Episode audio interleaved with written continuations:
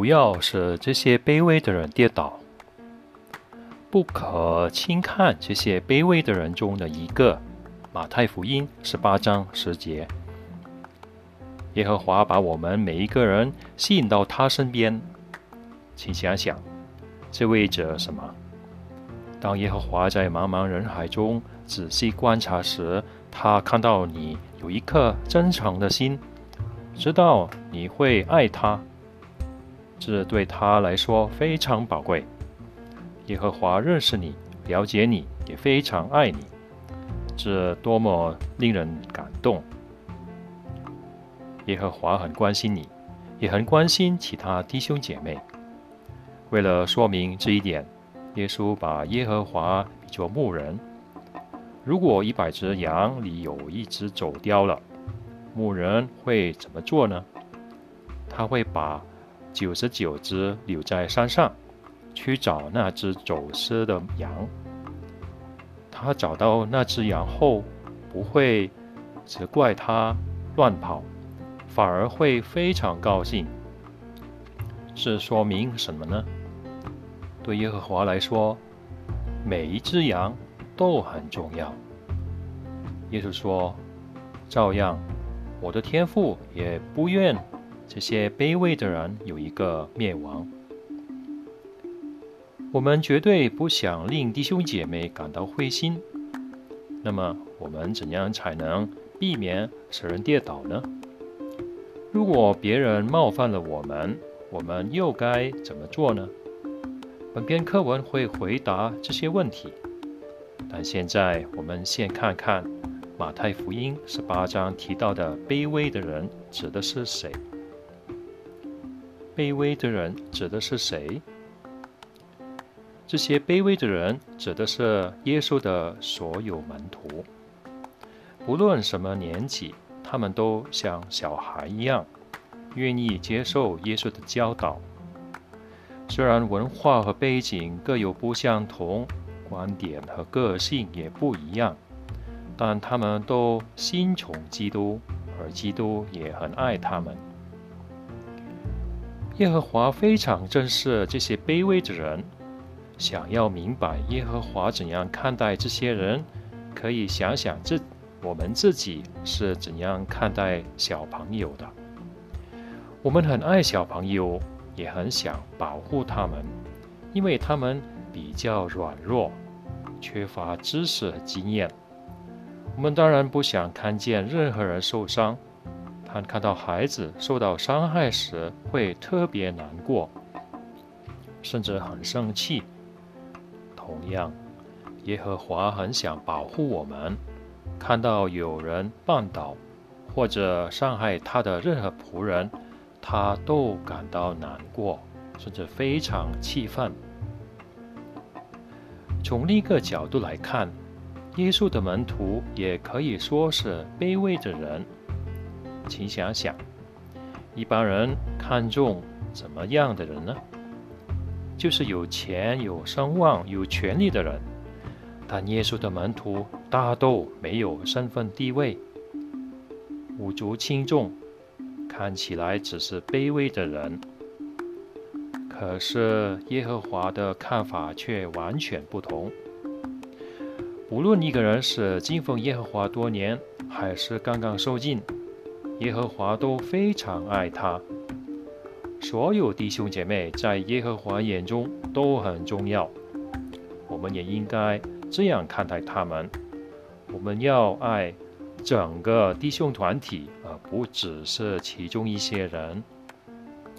我们应该尽己所能去关心和爱护弟兄姐妹。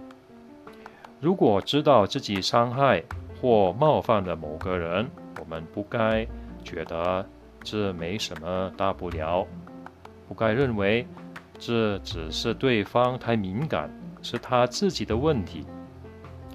为什么有些人常常觉得受到伤害呢？有些人可能因为成长背景很容易感到自卑；有些人认识真理的时间不长，还没学会包容和宽恕别人。无论如何，我们都有尽力解决问题。此外，如果一个人常常觉得受人冒犯，就必须承认这是自己需要改善的性格弱点。他必须这样做，才能有内心的安宁，也才能跟弟兄姐妹和睦相处。看别人比自己优秀，为什么耶稣会谈到这些卑微的人呢？因为他的门徒间问了他一个问题：在天上的王国里，到底谁是最大的呢？在那个时代，很多犹太人把身份地位看得非常重要。一个学者说：“人们一生都在追求荣耀、声望以及别人的认可和尊重。”甚至愿意为此而死。耶稣知道门徒需要付出很大的努力去根除竞争的精神，因为这种精神在犹太社会中根深蒂固。他告诉他们：“你们中间最大的应该像最年轻的，带头的应该像为人服务的。”我们如果看别人比自己优秀，待人处事就会像最年轻的。我们越努力培养这种态度，就越能避免绊倒别人。所有弟兄姐妹都在某方面比我们优秀。如果我们这重看别人的长处，就不难看出这一点。我们应该谨记。使徒保罗给哥林多会众的劝告，他说：“使你跟别人不同的是谁呢？你有什么不是领受的呢？既然都是领受的，为什么还要夸耀，好像不是领受的呢？我们要小心，不要把别人的注意力都引导自己身上。”也不要自以为高人一等。如果一个弟兄很会演讲，或是一个姐妹很会建立圣经研究，都应该记得把功劳归给耶和华。要从心里宽恕。耶稣提醒门徒不要绊倒别人之后不久，就说了一个关于国王和奴隶的比喻。努力欠国王一大笔钱，是他一辈子都还不清的。但国王取消了他的债务。另一个奴隶只欠他一点点钱，他却不肯通融。最后，国王把这个无情无义的奴隶关进了监牢。我们学到什么呢？耶稣说。要是你们个人不从心里宽恕弟兄，我的天父也要这样对待你们。这个努力的行为害己也害人。首先，他伤害了欠他钱的奴隶，冷酷无情地把那个人融进监牢里，直到他还清欠下的债为止。其次，他也伤害了其他奴隶。因为其他奴隶看见发生这样的事，都非常苦恼。同样，我们的行为也会影响别人。如果我们不肯原谅得罪我们的人，可能会有什么后果呢？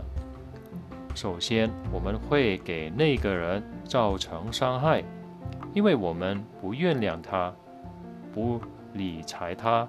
不关心他。其次，我们不肯跟那个人和好，也会让会众里其他弟兄姐妹感到很不舒服。另一方面，我们原谅弟兄姐妹，利己业利人。让我们来看看一个经历：有个县区叫克利斯特尔，他曾经被会众里一个姐妹伤害。他说：“这个姐妹说话有时候尖刻，好像用刀刺我。我甚至不想跟她一起传道。渐渐的，我失去了热心和喜乐。克里斯特尔认为，他感到委屈和生气是有道理的。不过，他没有让这种负面情绪一直攻吃自己。他读了《守望台》一九九九年十月十五日刊“要从心里宽恕人”这篇文章后，就虚心接受其中的建议，原谅了那个姐妹。他说：“我看出，人人都在努力创上新品格，而且我们天天都犯罪，耶和华却乐意宽恕我们。我想通这一点后，仿佛卸下了千斤重担，再次感到喜乐。我们都知道，原谅别人是对的，是应该做的事。”但说起来容易，做起来难。使徒彼得可能也有过类似的感觉。我们怎么做就会更容易宽恕别人呢？首先，要想想耶和华宽恕了我们多少次。虽然我们不配得到耶和华的原谅，但他还是甘心宽恕我们。既然如此，我们也应当彼此相爱，也就是说，我们有义务原谅弟兄姐妹，这不是可做不可做的事。其次，要想想宽恕能带来什么好结果。我们甘心宽恕，不但对冒犯我们的人有好处，也能促进会中的团结。维系我们跟耶和华的友谊，还能卸下心头的重担。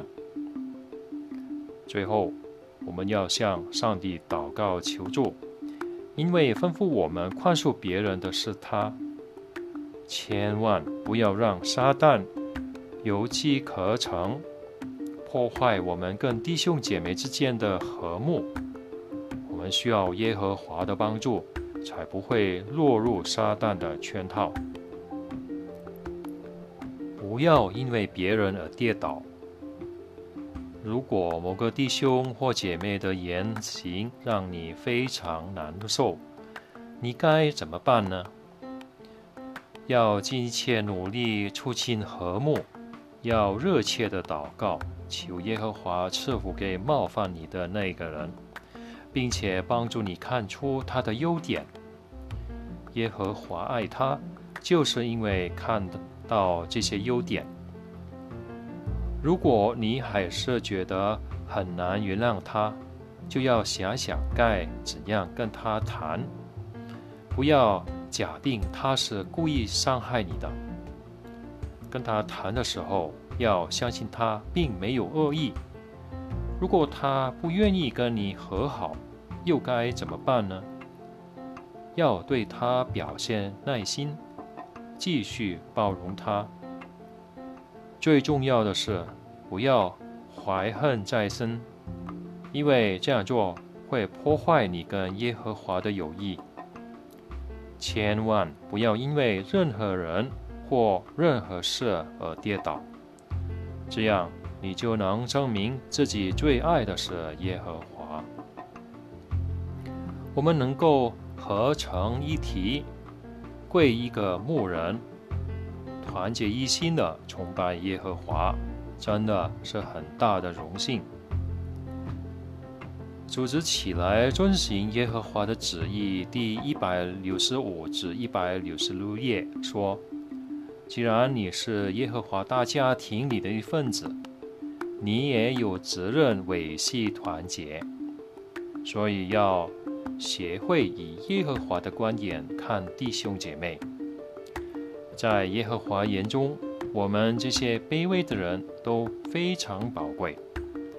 你是不是也这样看待弟兄姐妹呢？你为他们做的每一件事，耶和华都看得到，也非常欣赏。我们很爱弟兄姐妹，所以我们下定决心，不把绊脚石或任何障碍放在弟兄面前。我们把弟兄姐妹看得比自己优秀，也愿意从心里宽恕他们。千万不要因为别人而跌倒，要努力促进和睦，互相鼓励。